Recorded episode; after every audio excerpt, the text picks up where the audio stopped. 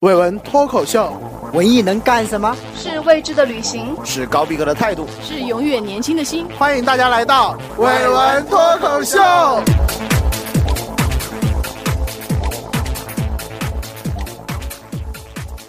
大家好，我是大飞。大家好，我腿哥。大家好，我是球球。大家好，我是小陈。这一期呢，我们聊一个沉重的话题，这个话题就叫做“人丑少生病”。在这个看脸的世界啊，人丑真的也是生病。我们我们记得我们聊过聊过一期是这个生病都是看脸的。对，聊过一期深夜急诊室，那时候我们聊的还只是一个感冒啊、发烧啊这种小事，然后就去了个小诊所。对，最近呢，我们身边我们很重要的一个朋友，对吧？大家都知道了，腿哥主播，主播刚做了一个，看我现在说话声音都很虚弱。呃，刚做了一个手术，看腿哥的腿呀，腿哥的腿刚做了一个小的小的手术，在医院现在已经千疮百孔了，住了，所以呢，我就两个星期，我就把这个感受跟大家说一下，对，就大家在这个手术中啊，还有护理啊，包括 康复啊，包括怎么样避免不要去生病啊。哎，闲话少说，大家请记营养品吧，地址请寄到暨南大学文雅阁七二七啊，嗯。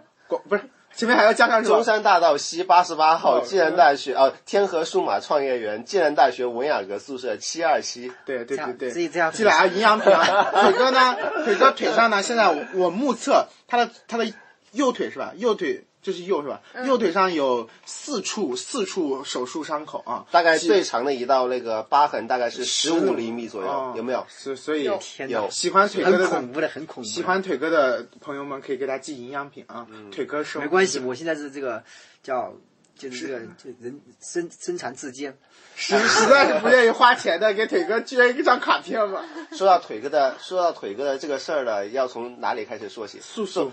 不是要从腿哥的心脏开始说起，没有没有这个，他的心脏没有太多的腿。腿哥有一段时间觉得胸闷，然后呢就跑了去医院去检查了一下结果检查出了这个，检查出腿的问题是吗？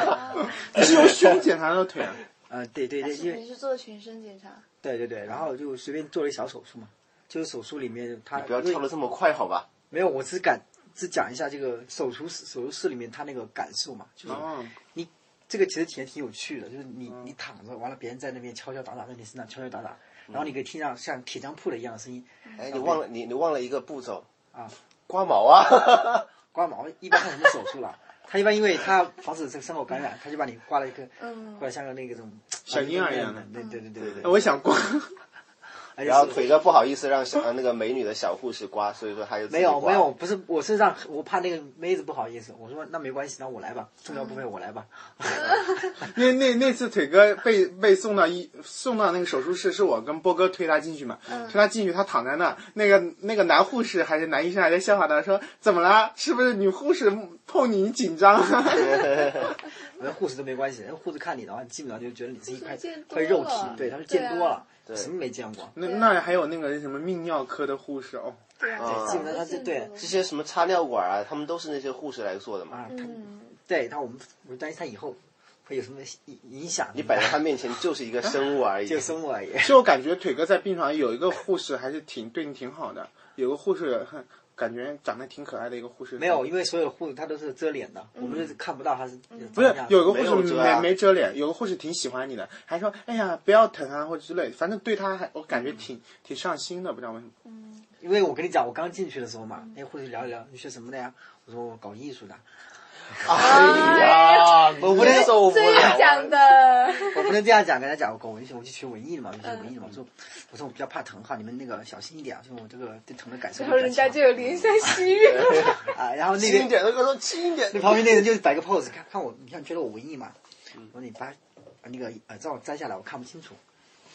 嗯，他说平时他们说这很文艺的，因为很多人都看不清楚嘛脸啊。嗯。因为那女孩子旁边打麻药敷在干嘛的？就旁边一个就。伺候你怎么的？它里面你感觉就我刚才讲了嘛，就挺奇妙的。就因为麻药它它是它有一个过程的嘛，就它部分麻醉，然后其实脑子还是有意思的，也不想睡，然后他把你脸遮住，我说我不想看，你别让我看到，然后就听到那个声音嘛，就砰隆砰隆的那种，对对对对对对，因为那个 那个电钻类似电钻声音滋滋滋，然后还有那种那个凿子锤子凿凿子那种声音，啪啪啪啪啪，啊，你感觉好像就好像在你身上。因为那种还是有一点感觉的，就好像在你身上，但不是痛的感觉，就是有一种动功，动工的感觉，对。不对，但不痛，但是动工就有一种下那个重力嘛，你看到那种重力嘛，反正就会突然以后就，后来一看他们说，看我搞定了，走吧，哎，你也真是，你也没有看，你也没有找医生看一下你那些从身上卸下来一些东西。回去还跟他们说一下，不是他已经送到说已经送到那个暨南大学医医院做那个病理研究的样本了，就是做实。完了这这就就就出院了，就就出去嘛，然后哥几个就在那边伺候嘛。第一天晚上就非常，因为你你旁边也我们旁边也有。我要讲我第一天晚上把尿的经历。这就不要了，这这这本来就是不方便这。个今天这期节目时长我估计不够。你不要讲的这么快，好吧？是不过这个确实也不方便嘛，因为你懂的，这个生病确实，大家就不要避免这个经历就好了。因为旁边那哥们也是我跟你讲，我不用不用讲他的，讲那隔壁那哥们哥们的经历，因为他是打球把掰板给打坏了，嗯结果做手术的时候就直接给他把掰板给摘除了。摘除以后呢，什么东西啊？半月板半，月板半月板是什么东西？就是这个膝盖骨膝盖骨的啊！你别讲的这么学名，谁知道半月板是什么东西？我也不知道是什么东西，但是膝盖骨啊打这大概都知道，他们就是要伤到半月板的话就很麻烦了，这个脚就膝盖就不能不能垂直了，不能弯了，就那种。然后他就做手术以后，第一天晚上嘛，他那个他家人过来陪床啊什么的，他因为他不他不像我，他怕，他是装一导尿管，因为导尿管的时候是是特别方便，因为没用过嘛，他就憋死了，他就不行，扯也扯不了。完了，完了，护士说你没关系，你再接着再忍忍，然后再顺利看能不能把它尿出来。还是尿不出来，搞到一二点、十十一二点的时候，说不行，你帮我扯掉吧，不行不行。然后一个人下床，因为那时候最好是不要下床嘛，因为麻药还没过。一般我们是躺这样一直躺着躺着躺二十四个小对，时。他就直接就起来了，反正，还有一个那个就那哥们儿也是比较急躁那种，直接跟他掐战，冲他家人发火，哎，这憋一包一包尿能憋十分钟，就是这上尿上厕所的时候就就特别不方便，知道吧？因为他他那个那种感觉不一样啊，就感觉好像就里面堵住了一样，知道吧？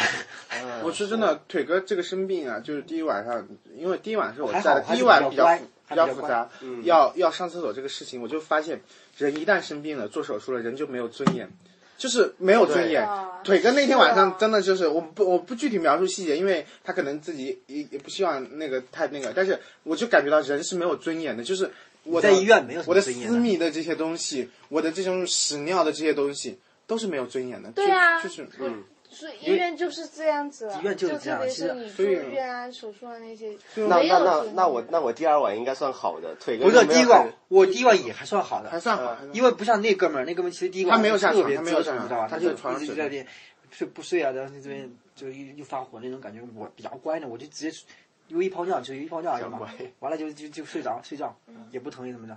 然后到后来麻醉药过来以后，嗯他就会疼，他就会就睡晚上睡不着觉啊，半夜醒来那种情况，然后跟护士说我要吸氧啊，然后就什么吃吃止疼片啊，我要吃安眠药啊，嗯就这样。后来就慢慢就成了起来。反正我陪腿哥是第二晚嘛，他开始睡觉之前就上了陪他上了一个厕所，上了厕所大概就没什么，那一晚很老实。都基本上这样，上厕所都是很老实的。哎，反正就是这些东西啊。嗯反正就是说他他这个这种经历嘛，就是就是让人觉得啊，这个要珍惜你这个哎对，我们那天把好把把腿哥送到手术室，我们去等他出来的时候，嗯不是看到另外一个正好送进去的吗？对你知道我在我想说什么吗？就那个对，生 baby 那种，生对 baby，生 baby 那种，就完全不一样。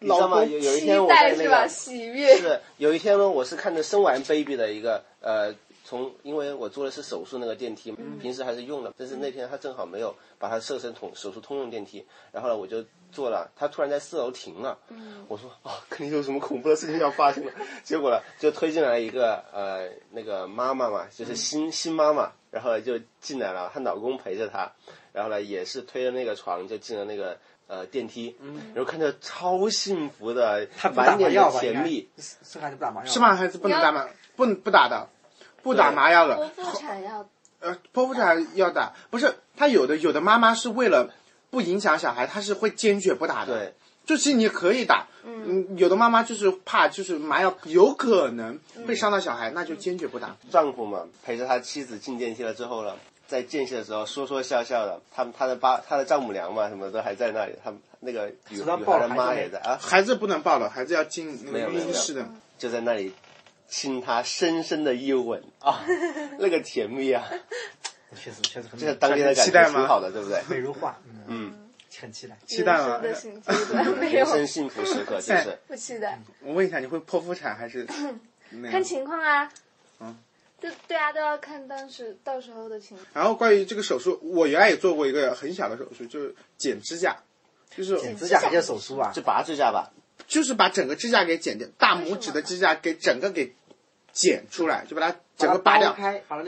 为什么？我我是有那个我是有甲垢炎或者叫腱甲沟炎，对，就是那个指甲会，我的指甲会长到肉里面去，然后它经常容易发炎，然后所以我一直都穿拖鞋嘛。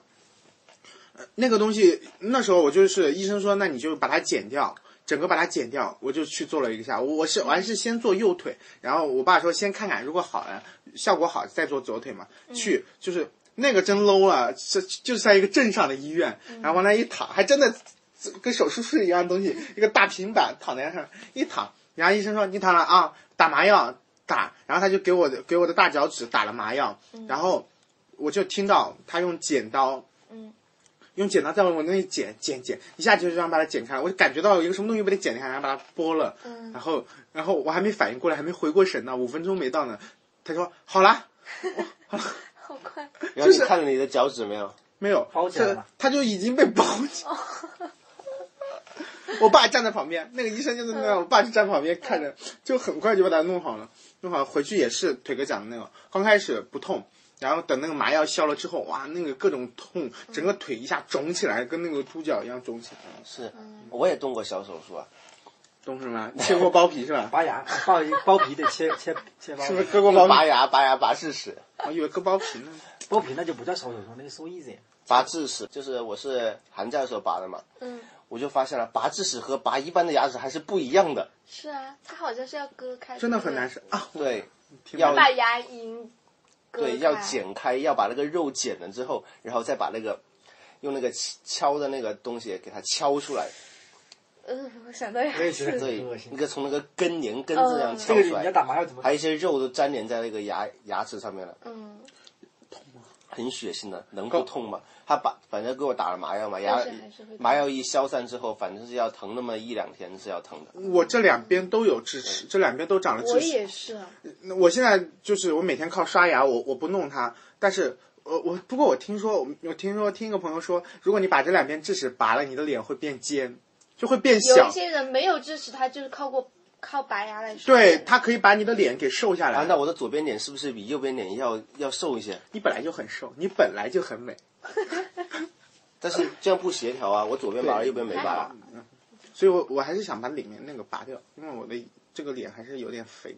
哦我怕，我怕痛，但是但是我是不拔不行了，因为他那个牙齿已经长蛀牙了。知道吧哦，那不行，所以我每天都要刷它。我每天都要，我里面长了一颗牙齿，我因为会被人笑话，因为我每天吃完饭之后，我都会找洗手间去刷牙的，因为嗯。我里面长了之后，它里面一个智齿和正常的大板牙中间就形成了一个小沟壑，嗯，所以它你吃肉它一定会处在里面，如果你不刷，它就会腐蚀两边的那个对对，对。然后就，所以我每次吃完就会刷牙，然后跟如果跟朋友同学出去，他会说你怎么这么做作，你吃完饭就去上其实，是应该的，就没办法。对，其实每个人智齿，我我就问了医生嘛，它长的方位是不一样的。它有些智齿了，是像我的那个拔了那颗智齿了，它是横着长的，躺在那里，直接戳到那个正常那种竖着的牙齿，它是横躺，直接往那个就是挤你的牙齿嘛，会到时候会让你的牙齿也变得不整齐啊，怎么样的？其实那有些人呢，就是长得稍微正一点，他就他就他就直着长上来了，那就没事儿。我觉得我的好像就是像后面的大牙那种，就排在后面长的那种。对对，可能刚开始长的时候有一点歪，但是我到现在觉得是正常的，就我没有什么异异样的感觉。哦到现在我两边都有，嗯，我们变成牙科节目了。好，爱护你的牙齿这。是都是小手术当年亚亚里士多德说，亚里士多德这么聪明的人还还还还说，那么坚定的说，男人的牙齿比女人的牙齿多。所以，所以罗素就笑话他。哎，是多少颗？三十二颗还是三十？我具体我不记数字，但是罗素就笑话他，你不能数下你老婆的牙齿吗？你老婆天天跟你睡一起，你不能数下她的牙齿，你就知道了。是挺重要的。对呀、牙齿这个，特别到你老了之后，你就知道那个厉害。哦，，对我，在牙齿那个那个这个上面没少花钱，好吧？从小到大，一知道开始是长虫牙，然后后来又是那个要正矫正那个牙齿嘛，你你戴过吗？戴过牙套啊。哦，没没看出来，你牙齿还挺整齐的。那个天生就很好，小贝齿你，也没戴过是吧？我也没戴过，我也我没过。我是正常的牙齿。我也是，小贝齿，小贝齿是什么意思啊？就是他的牙齿小很小，很整齐，啊，那种小碎牙，嗯，我们说小碎牙漂。亮那种感觉。哎呀，我也喜欢小贝齿的女生嘛。他牙齿真的很整齐，对嗯，很整齐这。个牙齿很好，我觉得你的牙齿也好啊。是啊，我小时候就被小时候小时候我跟女女同学一起走，她实在没什么好夸了，一个小泡墩儿，她就说嗯就你牙齿挺好的，真的真的挺好的。这个我是矫正口还还不错，应该。我的是自然的，但是我的牙齿有点尖，嗯，这边的。虎牙是吗？哎，我也是。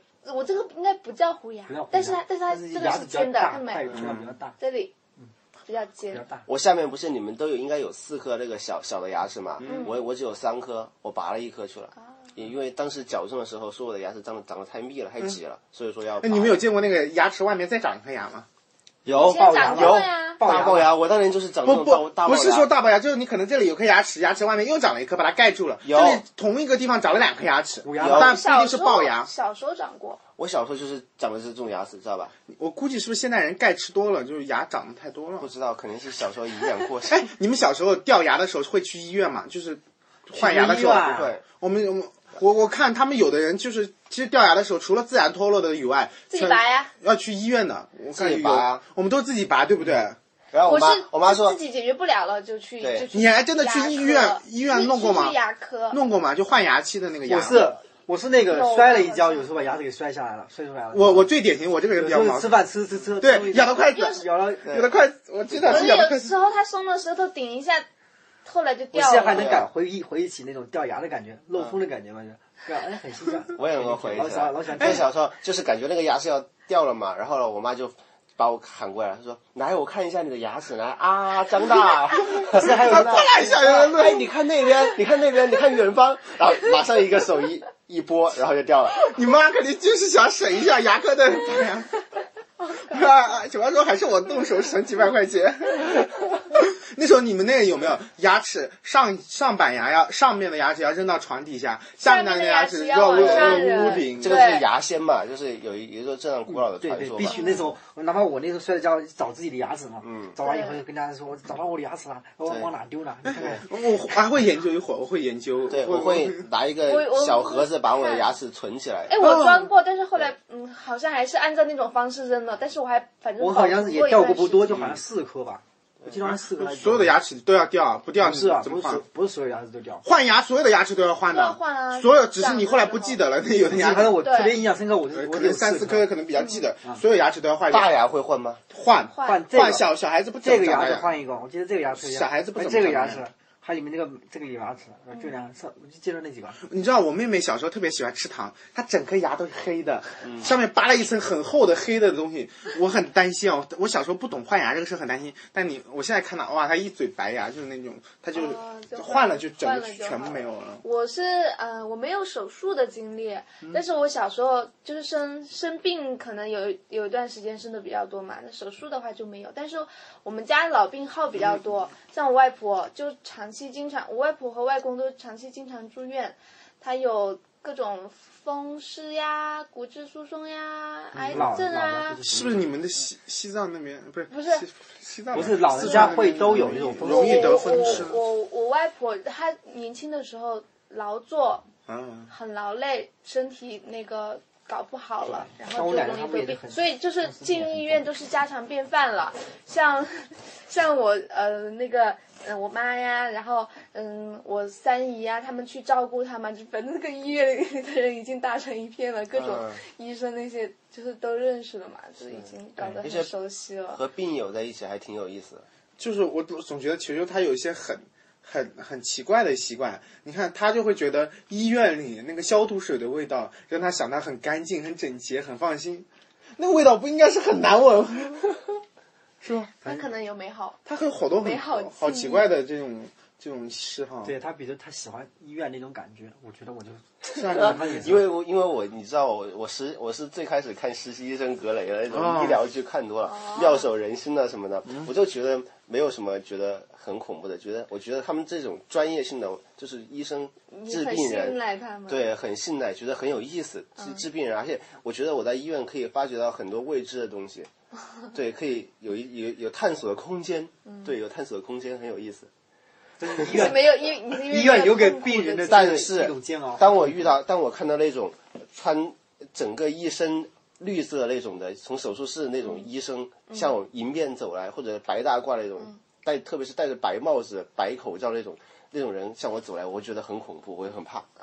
我我认识一个医生朋友，我有个我有我有个同学是在那个南方医科大学读嘛，然后我说你，嗯，我就问他，我说你你平他还是比较文艺的，你知道吧？我说你平时读些什么？他就跟我说了一个美国的作家，我具体名字不记得，就是专门写死亡和黑暗的那种、那个系的作家。然后他就他就说，其实死在他们看来很正常，他们觉得。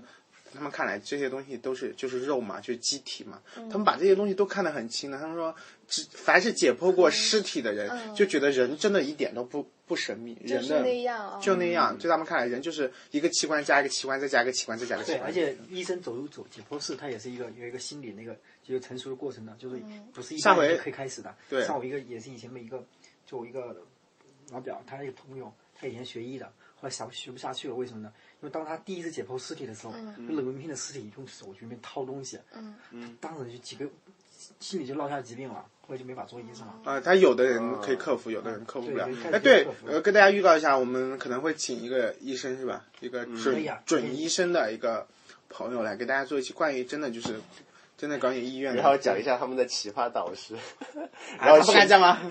全程用英语英文和他们交流，要求他们也用英文跟他交流。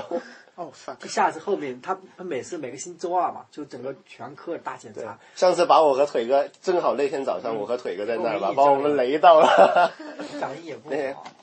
第二次来 X-ray is X-ray？哎，是是就是 X 光那个片子嘛。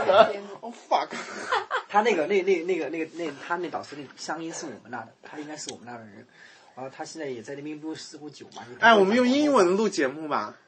没那么好怎么办？没关系啊被人笑话。哎，球球，球球不是，你知道，呃，有一次腿哥不在，还是他们都不在，就我跟球球俩在宿舍，对，然后我们们俩就在英语我们俩就整了一晚上英文，我们俩用英文讲了一晚上，发现其实是 OK 的，对不对，其实 OK 的，而且有一些情绪用英文表达出来很到位，是不是？对，我在这 fuck。好，哎，你你们就没有自己的亲人做过手术或者关于？嗯，但是他们做手术我们都不知道啊。我也有，但是我也我妈在我的舅妈前几年做那个手术，然后我就到手术，脑中风吗？怎么？他是他是做一个好像是疝气还是什么什么手术，我也不知道疝气在哪里干什么的。然后呢 他就做那个手术，我就我们就是一家人就在那个手术门外等着嘛。然后在等着的时候呢，就一有一些非常呃一些新的经历就是出现了嘛，就是我就会发现隔一段时间呢，那些医生或者是小护士，然后呢就把那个手术室的那个大门打开了，他说谁谁谁的家属。来，这是从那个他们身上割下来的，来来看一下，来，就是 这个卖肉的那种 样的那种感觉，知道吗？卖肉的，就是很血淋淋的，呃，一个比如说什么，或者是肝脏有问题啊，或者是哪里有问题啊，就把肝脏割下来，然后让他们让他们看很大很大，或者是什么胎盘呐、或者什么乱七八糟的东西，就给他们看一个塑料塑料袋子装装着，然后就给他们看，然后我们就能都能看到。你是不是乡下医院啊？三甲吗？宜昌市最好的医院，宜昌市中心医院。三甲吗？三甲吗？是。啊，就我感觉这样的话，不操作不好，你这种没有要给他们看一下，这是这是弄出来的嘛？我也不知道为什么，我就哎所以说我在我就在问腿哥，我我就还在问他们，对对对我在我和大飞，然后还有大强在外面等着的，等你的时候，等你出来的时候，我就在问有没有把腿哥那个什么切下来的东西拿出来给我们看呢？对，我也想看看。对呀、没有没有，他他他就拿着去化验，他很多现在不是说拿来给你看，他都一般都是拿去化验。哦可能各个医院不一样吧就避免研究吧。我记得我还看过我妈的结石，哎呦，结石那种东西看它干嘛？然后在在陪我舅妈的那个过程当中吧，其中呃遇到可能是有人在做手术的时候遇到什么事情，要做一些抉择还是怎么样的。然后呢，他们是有一家人是从外地过来的，专门到中心医院这边来做手术，应该可能是做一个长达十几个小时的大手术。然后呢，就说手术的当中呢，打开看发现了一些什么问题，然后可能或者是治不了还是怎么样的，然后家人就在那里听到这个消息之后呢，马上就开始就是哭起来了，就是不知道什么，就觉得其实是很伤感呐、那个时候你就觉得很是啊，所以就很怕我有我有一个小学同学嘛，你都会为他们感到就是很很可怜这种。有一个小学同学，他就是在做一次手术当中，发现一个什么更大的一个什么问题，嗯就在手术室床上就去世了。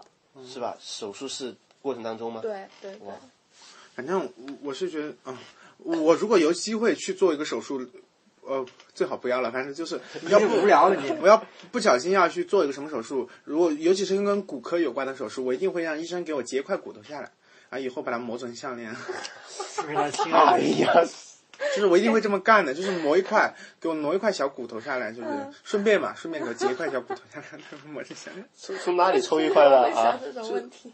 他就看着这片子里面有人说，对被心爱的女人嘛，嗯最好的项链就是什么？或者最好是把自己的骨头取下来，就取取小块，然后你再用再给它包金或者包包那个东西，把它做成项链。不是说就是真的是一个骨头，嗯就把它包一下，就是一小块，就是哎，我刻骨铭听谁说的呀。？是安吉丽娜朱朱莉还是和布拉德皮特还是怎么样？他们就是呃抽了各自抽了一呃一一罐血，然后呢把那个血放在一个那个小小瓶子里面，然然后送给对方，然后带着。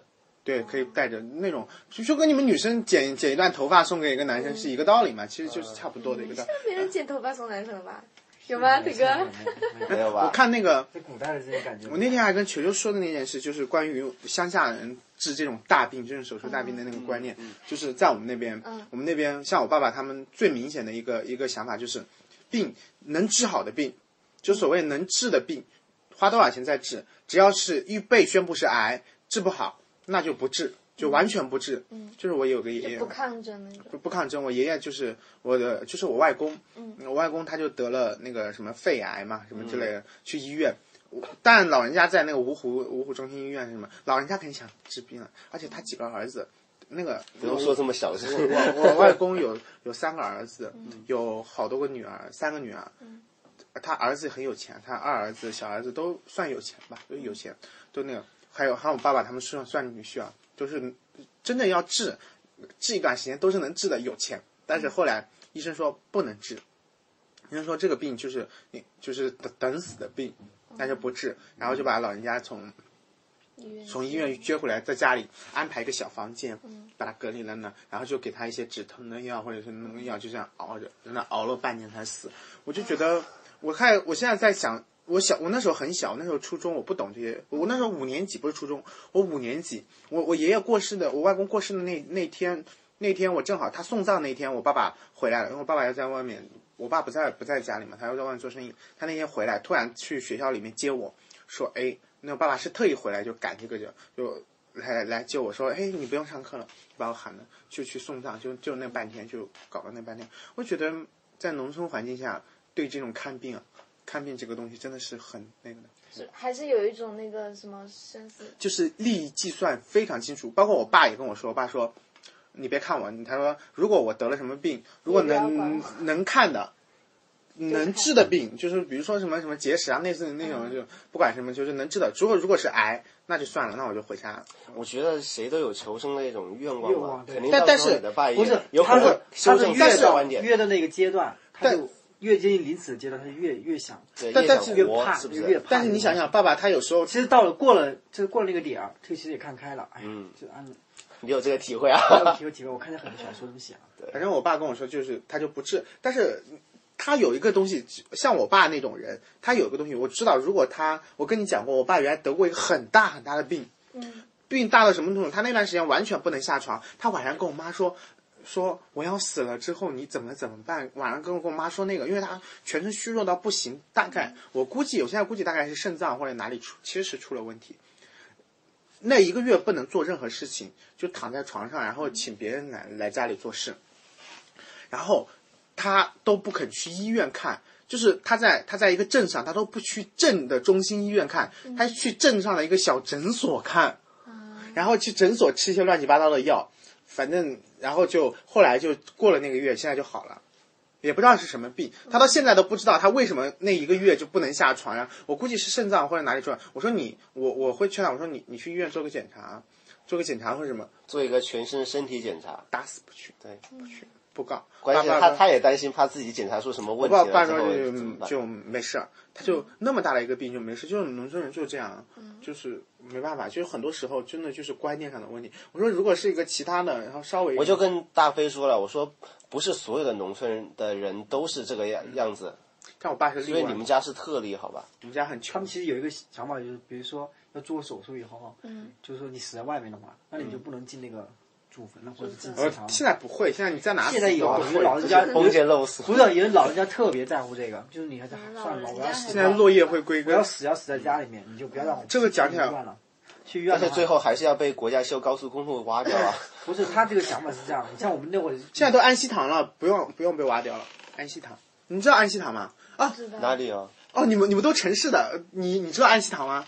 哦，你你也是城镇的不是啊？现现在现在现在农农村不埋了，现在骨灰农村不埋了，嗯现在农村每个每个村子都捐钱做了一个像庙一样的叫安息堂。嗯安息堂呢，它可能会有地窖或者什么，它会有很多很多个小格子，就跟港剧一样，很多很多个小格子。你家人死了之后呢，你就直接把你的骨灰放在那个格子上就行了，就已经不入地了。现在都是，然后也不会封起来，呃，骨灰当然分起来，就是一个小盒子，你再放到它那个小盒子，就像港剧一样嘛，它叫很多抽屉，它一个墙壁上很多个抽屉，你把骨灰放在它抽屉里，这样推进去，上面写上名字类似于这样。然后到过年的到。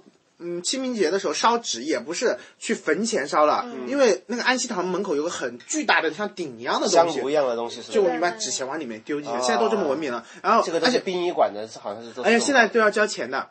现在要交钱，就是当年修那个庙，我爸说每个人要交，每家按人口算，因为你交了钱，你死了才能进去。嗯是啊，我我爷爷是进的是公墓嘛，那种墓园。呃对，我不知道你们城市是怎么回事，就进的是公墓，然后也是个小格子还是嗯、不是小格子在在在地上修的，大概比这个桌子还还还大一些，嗯有有一个大理石的碑，要写有有照片，然后当然各种规格的哦，你要彩色照还是要什么照，不同的嘛，然后价格价格不一样嘛，然后你当时买的时候你是要买一方还是买两方？像我们家买了两方，就是给我奶奶也预留着，奶奶还在，但是到到时候在一起嘛。对对，然后多少钱，然后买多少年，他们他们会打理，然后每每年就我们就过那去那那如果烧纸过了那个年之后怎么办？就到我长大了吧，我我我觉得你的儿子不会再去搞这个但是。但是谁说得清呢？就跟产权一样，七十年谁说得清，对吧？这所以个事情我。但是你说农村的那个问题，我老家我妈那边还是埋进土里，对有一个坟包。我们现在不允许埋了。我们我们那里还有我的我的那个我们那边叫祖祖，还有我的那个大外婆，他们都是、嗯就是还有嗯，我妈妈是姓陈嘛，那边陈氏的那个祖先、都还是埋在那个。我奶奶我奶奶有他们都是买的，都买所以。说你们家求神拜佛，就是他们他们他们这老一辈的要求神拜佛，不要修高速公路，不要又搞一些开发，开发到那里去了。哎，我有个老太太，就是我爸爸的，呃，我我奶奶的，呃，我我爷爷的妈妈，他们妈妈爸爸他们被埋了，埋了之后长出了他们的棺材上长出了两颗大灵芝，真的长出了两颗大灵芝，后来修的好，福瑞。是真的是福瑞大灵芝，然后当时就是有我爷爷还我爷爷还几个兄弟嘛，他们分，当时我爷爷分到分到了，但是我爷爷是是没什么本事，当时我们家原来是地主的，原来富户的，后来我爷爷就是就是那种玩钱啊，或者是那种就特别呃不是我爷是我爷爷的爷爷的呃爷爷的不是爷爷怎么可能爷？那那都都都。这大概就是反正就是爷爷的爷爷我具体的时间我不要了，是吧对我爷爷小时候是乱搞过男女关系，他也不是我爷爷小时候是一个，就是大概就是地主家的小孩子那种，就很有钱。我们家嗯我们村子好多房子都是我们家的，地也是我们家的。后来就是被我爷爷的一爸爸，我爷爷的爸爸给败掉了，然后我爷爷当时也败掉了，败的差不多，反正一代一代败，败到我爷爷手上，正好败完了，正好到共产党上台就败完了，要不然 就当地主被抓起来了。那不跟真的那个福贵一就被他样吗？对共产党抓里来就被败完了，真的，小时候的那个福贵一样的。真的是共产党上台就被败完了，就到我爷爷。就是贫农阶层。对，到我爷爷那，我爷爷年轻的时候，小时候是地主，再大一点点，青年的时候可能就是富户，再再结了婚之后就就是就是就是贫农了，就是他自己拜的嘛，他一一一步拜，包括那个大灵芝，后来我爷爷的我爷爷就被骗了，就被另外他的兄弟们把他给骗走了，所以就是我爷爷一路就是这样被骗，最后骗穷了就没有了。我的就我妈妈的奶奶，我们叫祖祖嘛，嗯嗯好像也是那种地主家小姐那种，就好像也是，我还看过她的裹脚哦，小脚你见过吗？我我们所以我们有一个八十多岁的老太太是裹脚的趾掰到里面去，是不是？对，是裹的。有个我们说老太太，她就是裹的但是是不是。下农活的那些农村妇女？农村妇女一般都不裹，农村其实是有闲有钱的家里的妇女才裹。但是那说明我们祖宗确实可能是一个小姐。我那边小小以前我去细节对我们那边最高瘦的夏天绝不九十多岁了，他们那个小脚就这么点，这么一点点，真的很小。我看过那个老太太，那个太太没有狗，我们那边已经没有看不了狗脚了那种。透透现在太太，很老了，很老了对活到九十多的。对对对那我小时那种背的才可能见到。睡在那个凉床，我还记得他睡在那晒太阳，然后。已经很臃肿了，老人家九十多岁，没有牙齿对对，就是那个脚那么小，我们那时候还笑他，对啊就是怎么这么小的脚，没见过比小孩子脚跟小孩子脚一样那么大的人，就天天他已经不能动了。然后这种农村也是有很多这样的东西。哎，我我呃，我爸爸那时候做过一个很大的手术。我爸当年做过一个，就是我爸年轻的时候得过一场非常大的病。他原来是在南京帮个大老板做那个做那个呃装修的。如果当年那个大老板很器重他的，当年让他就是给他很多机会，但是他后来得了一个非常大的病，具体什么我爸也没跟我说，他也他也说不清楚，就说去医院。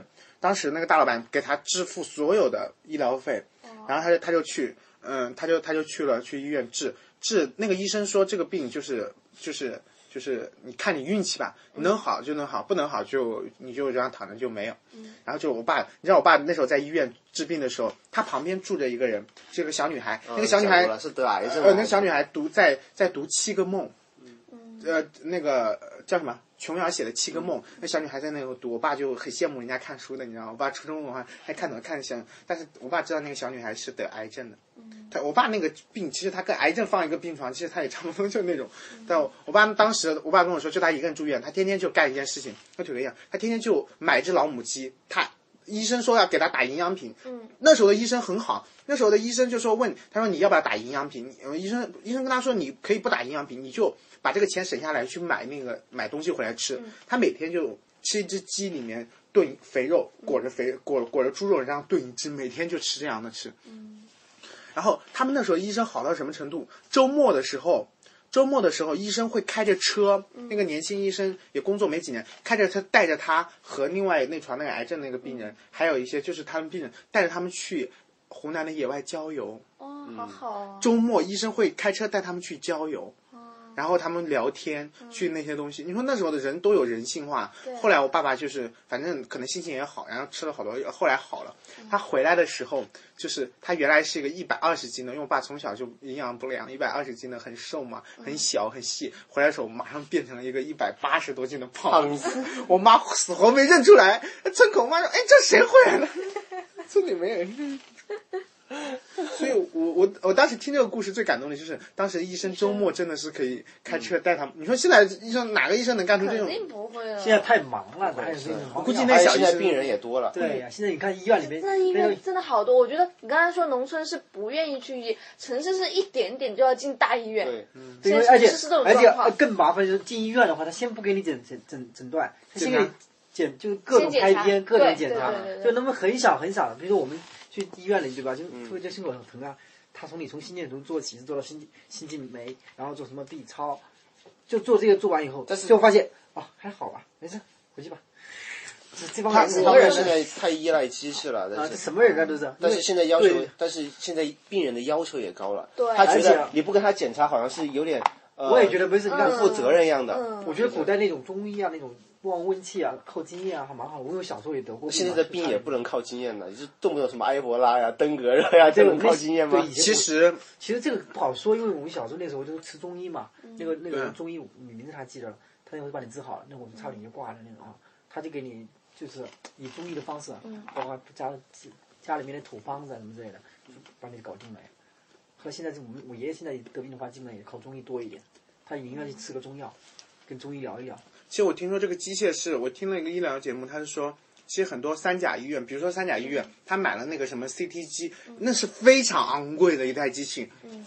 但是这个机器买了之后呢，政府是不会给你报很多，因为现在医院其实是能创收，政府不包钱，不给你报这个机器的钱，但政府又规定一个三甲医院必须要有多少台 CT 机，而且你要自己买，这医院花了那么钱买来了，嗯，财政上有漏洞怎么办？检查，检查费，通过就检查检查检查检查来检查，收回成对对对。收回成本。对，其实所以的有些是不必要的。其实有些通过经验，因为医生最好的经验是什么？就是经验。所是真的但但是我所以说，所以说他有时候做胸透就可以搞定，他非要让你做 CT。但是你你要想一件事，我觉得我觉得中真的医还是挺博大的，就是通过经验来传承，通过经验来诊断。这个东西，反正我我我不是一般人干得了。现在我就觉得中医应该是一个辅助手段，或者是最后的救命稻草。有些人得了一个绝症之类的，他最后没有办法可能没了，办法了，再去对再去那求一下寻求中医那那那就不行，那就那就是说那种容易走上神秘化和那种最后被骗你要钱的那种感觉不。一样。中医它是慢慢的，因为它是到了一到了那个年纪，它才有效果的。比如说你要一般的话，学中医的话，不到五六十岁或者六十，嗯，对那，个年纪就根本就讲到这里，我提议，我可以，我可以推荐大家看一个，就网上有那个你南，你李南李是吧？啊，这个对，李兰妮就是就是深圳作协的主席，对，就是李就是李子的李啊，就是木木子李，兰兰花的兰，丽是一个女字旁加个李兰妮妮是吧？是小说家是不是？他他当他他是得了抑郁症，然后他也做了食道癌，他他身上有很多种癌，还在抗争。对我当年看他的演讲的时候，他他说，你们网上百度都能搜到他的演讲很励。志的。他当年说过，就是癌症这个事情啊，嗯他他他有他写过《旷野无人》嘛，就是那种他他其实有很，他写过很多关于他对癌症这块还是比较了解，包括抑郁症。他说过，其实他说很多癌症病人，癌症病人真正的死于癌症的是非常少的。癌症病人要不就死于恐惧，要不死于并发症，就身体不健康，就是你你你整个身体整个下来了，你可能因为一个其他其他的对衰竭并和呃并发症、功关，然后官能衰竭，类似于这样的，或者心情，其实更多还有还有更大一部分的，最大一部分比例是自杀。是自杀的那种，就是类似于这种自杀就吓死你自杀的这种，是占所有癌症死的最后，癌症真正得于癌症死的，我具体记不得了，它百分之五，反正就是一个非常令我震惊的数字，就是非常低。嗯就癌症真正死于这个癌症病本身的是非常低的。嗯所以他们呃，关于癌症它有有很多种嘛，就是有要要治疗，要要彻底治疗的，也也有一种叫与癌共生的，嗯，就真的得了癌症保持一个很好的心态，经常说出去旅行，然后该吃药的我还吃药，然后该我锻炼身体，保持良好心态，结果发现哎，一年或者可能就好好转。不说好了，但是你肯定你的生命会延长，你反而你去乱吃药、乱治疗那种透。就是把自己弄完全弄透析啊那当然是早期能治，如果晚期我就觉得真的是或者中晚期可以保持一个良好心态就是。说，他这个观点就是说，要保持始终的保持良好的心态。无论你说你得不到癌症，你平时也要有这种乐观的心态对。这个是如果你平时忧忧郁郁的，然后你长期的处于抑郁状态，待遇那你肯定身体上面也会得得癌症。啊很多得癌症也是因为情绪不好，所以生活习惯不好，然后所以才才得癌症。嗯，大家可以看看这个这个对人生的鼓舞是挺大的啊。这一期其实我们讲到哎，怎么最后落脚点落在癌症不是落了癌症，是落了一个 cancer 是吧健康的情绪。？cancer 最后我们要。用一个健康的情绪跟这个消这个多灾多病的世界这个世界抗争吧，反正人人都已经长这么丑了，就别搞那么多病了，强壮一点 对，。总有一些感动人心的力量。我昨天不是听的那个对，总有一种力量让人泪流满面。好，总有一种力量会让人？我们要让呃无力者有力，让悲观者前前行行。让在这病床上煎熬的人看到啊希，望。我们还是祝愿腿腿哥能够早日到早日康复啊！哎，对，最后报一下那个地址。营养品的可以寄到广东省广州市天河区中山大道西八十八号，天河数码创业园暨南大学文雅阁七二七宿舍。谢谢，谢谢，谢谢，谢谢。哎呀，如果你们你们实在是没什么好记的，寄张卡片吧。腿哥是一个很很重视精神上的东西。对还有个好消息跟大家说一下，就是最近那个呃科学脱口秀科科学脱口秀最新的最新的一期听众互动，就是现在还在最新的一期的听众互动宣传了，也或者说有帮咱们喊了一句话啊，非常感谢科学脱口秀的大哥大姐们，他们的节目做的非常优秀。